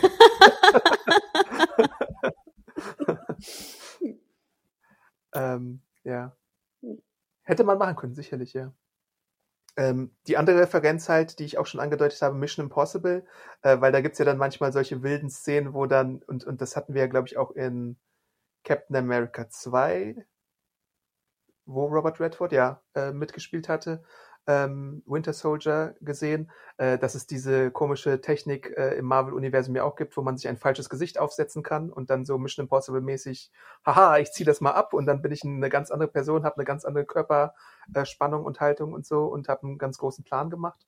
Ähm, ja, und dann gab's ja auch noch dieses äh, Ding, äh, ich breche mir meinen eigenen, ähm, was war das, irgend so ein Nerv im Gehirn, damit ich nicht mehr äh, fremdkontrolliert werden kann, weil der Red Room Boss ja äh, quasi Kontrolle über die Widows hat, dass sie ihnen niemals schaden können, was ich auch ziemlich pervers fand. Und überhaupt, wie der angelegt war, der hat mich wirklich die ganze Zeit an so äh, Harvey Weinstein erinnert. Das habe ich, glaube ich, auch schon kurz erwähnt. Aber das fand ich irgendwie so sehr, sehr zeitgeistig, dass das für mich ist das Ganze, wie die Widows gefangen gehalten werden und kontrolliert werden von äh, weißen äh, reichen Männern, die glauben, dass sie alles machen können, halt wie so das perfekte äh, Marvel MeToo-Statement, was wahrscheinlich viele jetzt auch, also eine gewisse äh, Anzahl an Leuten dann wieder aufregen wird, weil woke Marvel, Social Media Marvel äh, und sowas, Social Media Warrior. Aber Leute, wenn ihr Marvel als Social Media Unterhaltung bezeichnet, dann habt ihr halt die Comics auch nicht verstanden. Da kann ich euch nicht weiterhelfen. Aber interessanterweise fand ich ihn für jetzt eine Referenz, eine aktuelle Referenz, nicht eklig genug. Okay, ja. Also weißt du, was ich meine? Klar, Mhm. natürlich, immer wenn du so einen alten, in Anführungsstrichen, ein bisschen übergewichtigen, ähm, zu dicht rankommenden Oh äh, Gott, viel zu älteren Mann. Oh Gott, war das. siehst, ne? Genau, Ja. dann denkst du natürlich immer an Harvey Weinstein, ihr müsst jetzt noch irgendwie, ich weiß nicht, ein bisschen humpeln oder so, oder einen schlechten Anzug tragen, dann vielleicht noch viel mehr. Aber ich fand leider, und das hat mich fast ein bisschen gestört, wir haben ja sonst, sonst hat er ja nicht viel gemacht. Er hat sie kontrolliert, aber das war's ja auch. Und ich meine, wir wissen, alles, was Weinstein äh, gemacht hat, ist ja tausendmal schlimmer und ekliger in Natura.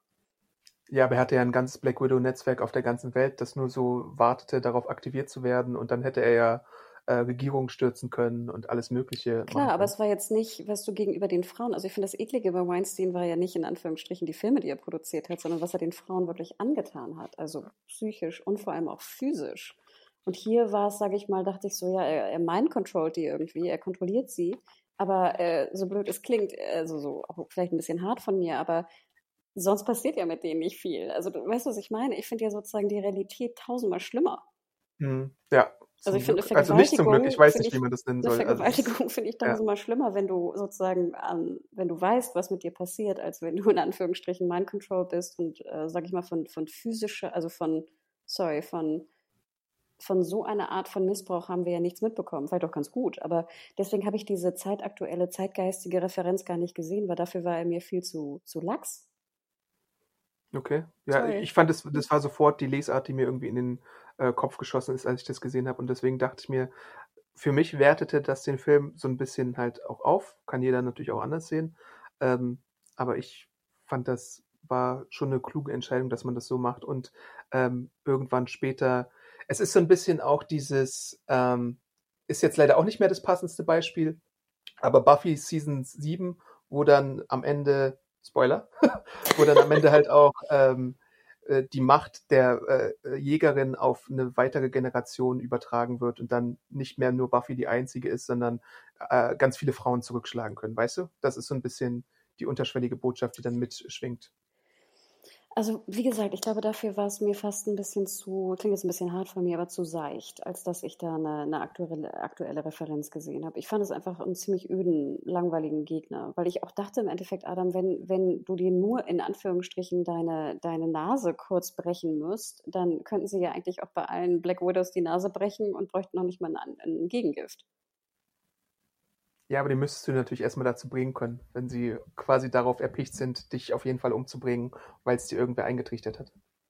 Ja, aber ich fand, es war so, also irgendwie, ich, ich, ich fand, es war echt ein bisschen dämlich. Aber ähm, finde ich ja gut, dass es dich, sage ich mal doch, dass es dir näher gegangen ist oder du da die aktuelle Referenz auch gesehen hast. Ähm, ich glaube, wie gesagt, sie ist so seicht, als dass die, die Woke-Kritiker, weißt du, äh, das überhaupt kritisieren können. Ja, weiß nicht. Bin Weißt du, ich ich meine? gespannt. Ja, bin ich auch Äh. gespannt. Ich glaube, es ist ihnen fast zu, zu, weißt du, das ist, zu- die, die, die Kritik ist zu, zu dünn. Die wollen wahrscheinlich die Actionfiguren von dem Red Room Dude haben, einfach. Ich weiß auch nicht. Also wie gesagt, ich, ich habe da mit dem, ich habe da mit dem, mit dem M-Kampf und dem Endgegner und dem, dem generellen Plan habe ich nicht viel mit anfangen können. Denn klar, hast du recht, sie hätten jetzt mit den ähm, Black Widows hätten sie ganze ähm, äh, also Diktaturen irgendwie ins Leben rufen können oder stürzen können oder was auch immer. Aber wir haben davon ja nichts gesehen. Also wir haben von dem Ausmaß, was er eigentlich für eine Macht hat mit diesen Black Widows, bis auf die Karten, die sehr so bondmäßig waren ungefähr, haben wir nichts gesehen davon. Ja, stimmt. Da ist, das ist so auch ein bisschen typisch Marvel, dass man was androht, aber natürlich hinterfragen kann, warum hast du den Plan da nicht schon lange ausgeführt? Worauf wartest du eigentlich? Ne? So, Das ist so Bond halt tatsächlich. Ich halte meinen äh, Schurkenmonolog, aber Genau. äh, führe ihn da nicht aus. Genau, Ja, ja. ich werde die Welt erobern mit diesen Frauen, die ich schon seit zehn Jahren kontrolliere, es aber bis jetzt nicht gemacht habe. Aber ich werde es gleich tun, wenn ich diesen Knopf drücke. Und Just in diesem Moment, Genau. warte nur noch kurz. Oder hast du noch irgendwie was vorbereitet? ähm, und also das fand ich so ein bisschen schade. Es zog sich bei mir dann eher ins so ein bisschen lächerliche und, und un, unrealistische, gut, was jetzt auch ein bisschen merkwürdig ist bei einem Marvel-Film, aber da war bei mir der, der, das, es hat nicht funktioniert. Sorry. Ja gut, kann man, kann man so Mhm. oder so sehen. Ja. Ähm, vielleicht, äh, ja, das, das ist halt dann auch schon fast das Ende vom Film. Es gibt auch noch eine Abspannszene, ähm, das ist ja, ist man ja von Marvel gewohnt. Ähm, und da ist halt interessant, ähm, da war auch ein anderes Timing geplant, denn ähm, die Abspannszene spielt nach den Ereignissen von Avengers Endgame. Ähm, und da ist ja Black Widow schon gestorben, weil sie sich geopfert hat. Ähm, und dort sehen wir dann Florence Pugh, aka Jelena, am Grab von äh, Natascha, die dann so ein bisschen äh, sich um die Grabpflege kümmert. Äh, da sind ganz viele Sachen niedergelegt für sie und so. Äh, sich um die Grabpflege kümmert. Naja, sie macht da so ein bisschen Staub weg. das klingt so, als ob sie irgendwie Gärtnerin ist oder so. Äh, und dann wird das halt Marvel-typisch wieder durch einen Gag gebrochen, denn äh, Julie Louis Dreyfus ist da als äh, Valentina, die wir nämlich schon gesehen haben in The Falcon and the Winter Soldier. Aber eigentlich sollte timinggerecht in Black Widow der erste Auftritt erfolgen. Und wir sehen, dass die äh, Florence Pugh inzwischen in ihren Diensten arbeitet, weil es ist ja dann auch wieder ein bisschen Zeit vergangen, mindestens fünf Jahre nach dem Zeitsprung auch äh, mit dem Snap und dem äh, und dem Blip und so. Ähm, und sie zeigt ihr ihr nächstes Ziel und äh, es ist der Mann, der verantwortlich ist für den Tod äh, von Natascha. Und dann sehen wir ähm, Hawkeye Clint Barton, Jeremy Renner. Ähm, was man auch schon weiß, wenn man die Casting-Meldungen äh, genau verfolgt, weil Florence Pugh wird auch Teil der Hawkeye-Säge sein, äh, die wahrscheinlich noch in diesem Jahr oder vielleicht Anfang nächsten Jahres, da ist man ja so ein bisschen unsicher, äh, bei Disney Plus zu sehen gibt, ähm, wo dann zwei Hawkeyes quasi nach dem äh, nach der Vorlage vom Comic Run von Matt Fraction und David Ayer äh, ihre Abenteuer erleben und Florence Pugh wird dann auch wieder Teil davon sein. Ja, also das zum Beispiel ging mir wieder nah. Also, dass sie dann am Grab war und wir den, den Grabstein sahen, ähm, das fand ich war schon, äh, ja, das ging mir wirklich nah. Ähm, Im Endeffekt aber auch das, was du jetzt alles erzählst, ähm, ja, also ich freue mich ein bisschen darauf, freue mich auf die Hawkeye-Serie, klar. Ich freue mich auf Florence Pugh wiederzusehen. Aber es war jetzt nicht so, also in, ich weiß nicht, ob du die äh, Endcredit-Szenen auch bewertest. Es war so eine durchschnittliche, in meiner Meinung nach. Aber ich weiß nicht, wie siehst du das? Ähm, ja, ähm, man hätte vielleicht noch ein bisschen was anderes erwartet. Ich glaube, es gab auch wirklich nur eine oder wir haben jetzt nur eine gesehen in der Pressevorführung. Beziehungsweise es gibt halt so eine Szene, die ist kurz vor dem Vorspann, wo äh, Natascha halt ihren Quinjet bekommt von Mason und dann äh, aufbricht und die anderen Avengers aus dem Knast holt. Könnte man auch fast als äh, Credit-Szene bezeichnen. Ähm, ja, aber diese Florence Pugh-Jelena-Szene ist halt so ein bisschen ähm, für Eingeweihte, würde ich sagen, weil ähm, wir sehen in, in Phase 4 vom Marvel-Universum, was ja hauptsächlich durch die Serien getragen wird von Disney Plus, äh, zwei Sachen. Und die habe ich auch schon öfter mal im Podcast erwähnt. Äh, die Vorbereitung der Young Avengers, das war aber eher so äh, Wonder Vision Territory und auch ein bisschen The Falcon and the Winter Soldier. Da haben wir den äh, Enkelsohn von dem Proto-Captain America gesehen, von dem schwarzen Isaiah Bradley. Ähm, und wir sehen etwas auch in Falcon and the Winter Soldier mit John Walker, der ja von Valentina äh, rekrutiert wurde. Äh, und jetzt Valentinas Rückkehr, nämlich die Vorbereitung von äh, entweder äh, den Thunderbolts als schurkische Avengers oder den Dark Avengers, je nachdem, wie man es im MCU nennen wird. Das, da gibt es mehrere Optionen. Und Valentina könnte auch entweder die Rolle übernehmen, die im Comic Norman Osborn hat. Und Norman Osborn ist ja wahrscheinlich Spider-Man Sony gebunden, deswegen wird sie wahrscheinlich so äh, Stellvertreterin sein. Und der hatte im Comic irgendwann die Organisation Hammer. Aber Valentina hat in den Comics eine Organisation namens Leviathan und die ist eher so das russische Äquivalent zu äh, Shield gewesen oder zu Hydra. Und ich glaube, das versucht man jetzt aufzubauen, indem sie halt so eine Shadow Avengers, Dark Avengers zusammenstellt, wo John Walker halt als Cap-Verschnitt dabei war. Ich hätte jetzt fast gedacht, dass sie ähm, den Taskmaster eher verpflichten als Jelena. Vielleicht ist das auch passiert. Äh, aber das ist dann halt so eine böse Avengers-Gruppierung, die dann irgendwann mal ähm, aus den Schatten herauskommt. Und es gibt in den Comics ja so eine Skrull Invasion und eine Secret Invasion Serie ist auch schon bei Disney Plus geplant. Äh, also da ist einiges am Köcheln, wenn man denn weiß, was da am Köcheln ist. Ist natürlich, glaube ich, dem 0815 Zuschauer vielleicht sogar ein bisschen zu hoch. Ich merke es an deinem Lachen auch schon, Hanna. Äh, aber das ist halt so Sachen, die man dann äh, beobachtet, wenn man so ein bisschen mehr in der Materie drin ist. Ich finde Hammer eine geile äh, Abkürzung. Ja, es gibt ja Sword, Shield, Hammer und äh, das liebt ja Marvel mit ihren Akronymen, dass sie dann da Punkte dazwischen setzen und Spectre. auf Teufel komm raus äh, dann, dann diese Abkürzung für so eine Organisation haben. Es gibt ja auch AIM, äh, irgendwas anderes gibt es bestimmt auch noch. Spectre bei Bond. Ja, Next Wave gibt es auch noch. Ähm, das, da gibt es ganz viel, äh, wo sie sich freuen, wenn sie sowas mal machen können. Hm. Na Judy, aber ich glaube, dann haben wir es, oder? Äh, ja, ähm, nur ganz kurz, ich möchte es nicht in aller Ausführlichkeit wie sonst machen. Äh, was als nächstes dran ist bei Marvel, äh, What If, Zeichentrickserie im August.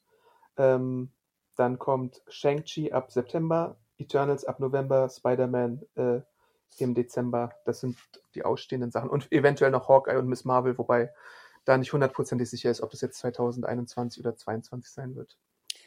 Einen Punkt habe ich doch noch auf meiner, ähm, auf meiner Liste und du hattest es ja schon angedeutet, der Humor von Black Widow. Und ich muss ganz ehrlich sagen, dass ich eigentlich das Zusammenspiel und die witzigen Momente von Florence Pugh am besten fand. Also dieser Joke mit äh, wie Black Widow posed, fand ich war eigentlich ja. der beste in dem okay, ganzen ja. Film. Ich fand oft, dass äh, hier Red Guardian und Haber, klar, ich mag ihn irgendwie und ich finde, er spielt es auch süß, aber hat so ein bisschen nicht funktioniert. Wenn du sagst, ne, er hat den, den Raum mhm. nicht gelesen, ähm, witzig fand ich es auch nicht. Ich muss auch sagen, dass in der Pressevorführung, klar, mit, mit 30 äh, Johnny auch immer schwierig zu sagen, aber es hat auch kaum jemand gelacht. Also ja, sehr, sehr das gut. war auch bei mir so. Da war ich der Einzige, der es witzig fand. das ist süß, wenn ich neben dir sitze und du dann wirklich der Einzige bist, der bei jedem Joke irgendwie lacht. Fucking Johnnies. Deswegen würde ich sagen, also jetzt, er war, ich fand, das hat, sie haben versucht, ein bisschen Humor reinzubringen, aber es hat auch nicht wirklich geklappt. Ja, wobei ich glaube, wenn du dann irgendwie 400 äh, Marvel-Fans hast, dann lacht man da auch mehr, als wenn da jetzt irgendwie 30, 40 kritische Johnnies mit Maske im Kino sitzen. Äh, ja. Ja. Aber das wollte ich noch kurz erwähnen. Ja, aber krass, dann ist ja bei Disney Plus noch einiges am Start. Aber hast du momentan was gesehen, was du noch als kleinen äh, Serienfilm oder Showtipp abgeben kannst an die Hörer und Hörerinnen?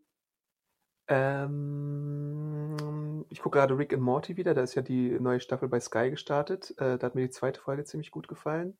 Aber das ist ja so ein Dauertipp bei mir. Ich müsste nochmal überlegen, ob ich noch irgendwas hatte. Äh, Sweet Tooth habe ich ja neulich schon äh, empfohlen. Irgendwas Witziges hatte ich noch. Hatte ich Run the World schon mal im Podcast em nee, äh, empfohlen? Da wollte ich dich noch zu fragen, weil ich habe mich gewundert, dass du ihn auch, dass du sie auch erwähnt hattest äh, bei den Best of Quartal 2.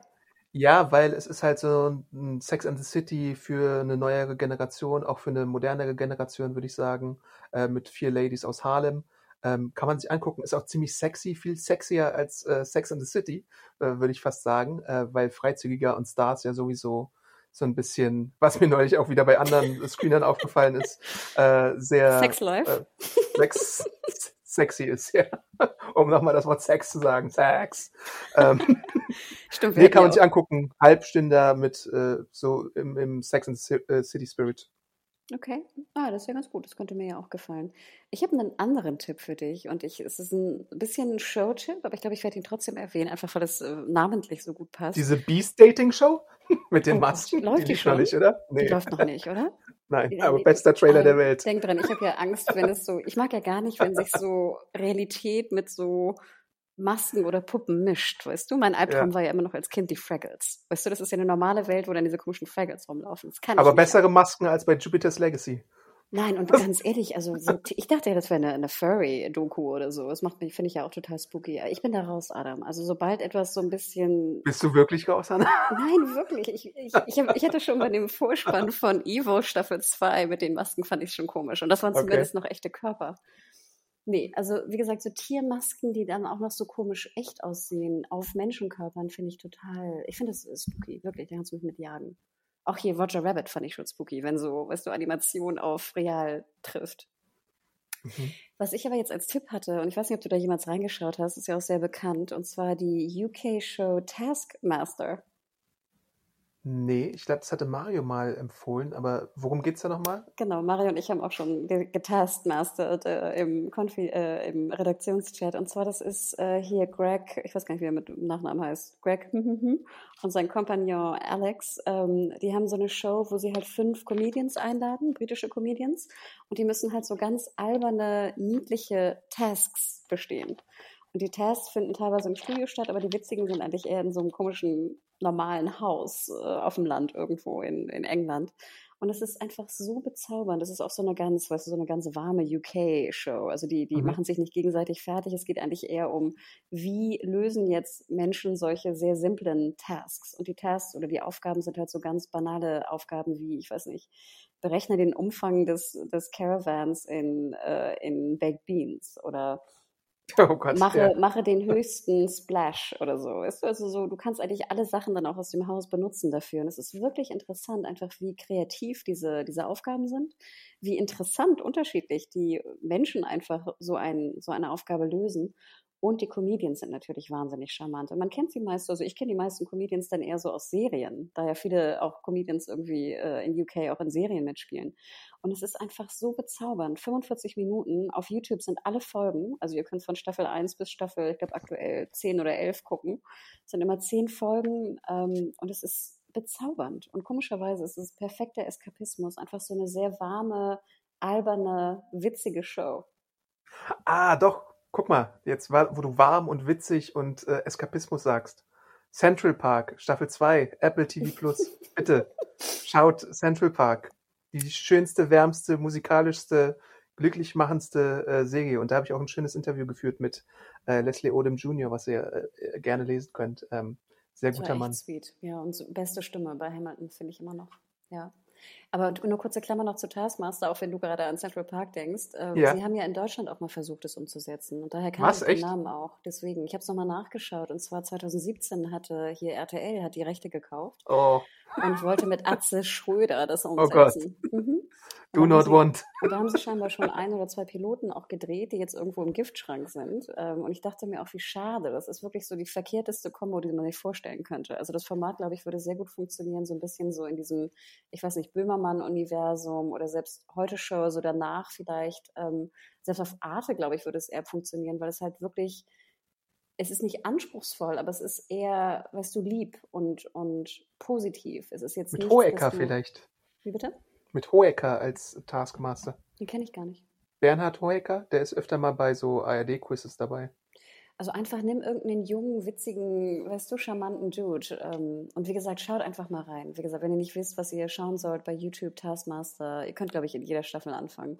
Oder Pastewka, sowas. Jemand vielleicht. Ja, Pastewka könnte auch funktionieren. Ja, zum Beispiel. Ähm, aber dann natürlich nicht Atze Schröder oder hier, weißt du, Marion, wie heißt der, Mario Barth? Mario Barth. Oder so, weißt du, nein, nicht solche Leute und nicht bei RTL. Das hat da gar nichts zu suchen. Das ist wirklich, denk dran, weißt du, Mario ist großer Fan. Weißt du, Ja. das sagt ja auch schon alles eigentlich. Nee. Ja, aber- Wholesale-Content ist immer äh, gut, wenn man äh, gerade mal was braucht. Und ich glaube, das klingt wie etwas, was man sich mal äh, anschauen könnte, auf Und jeden Fall. süß. Ich bin schon kurz davor, jetzt im Sommerurlaub auch so eine Taskmaster-Geschichte zu organisieren. Im Haus. Wie du immer Taskmaster sagst. Taskmaster, sorry. Taskmaster. Taskmaster. ähm, nee, ich bin schon kurz davor, mir, mir bestimmte äh, Aufgaben auszudenken. Ja, nee. Also großer, bin wirklich ganz begeistert. Das macht wahnsinnig Spaß.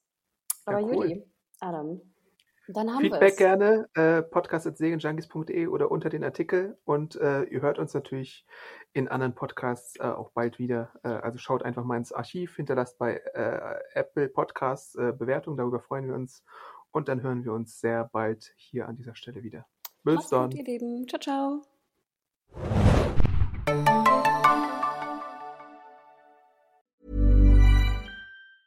Hey, it's Danny Pellegrino from Everything Iconic. Ready to upgrade your style game without blowing your budget? Check out Quince. They've got all the good stuff shirts and polos, activewear, and fine leather goods, all at 50 to 80% less than other high end brands. And the best part? They're all about safe, ethical, and responsible manufacturing. Get that luxury vibe without the luxury price tag.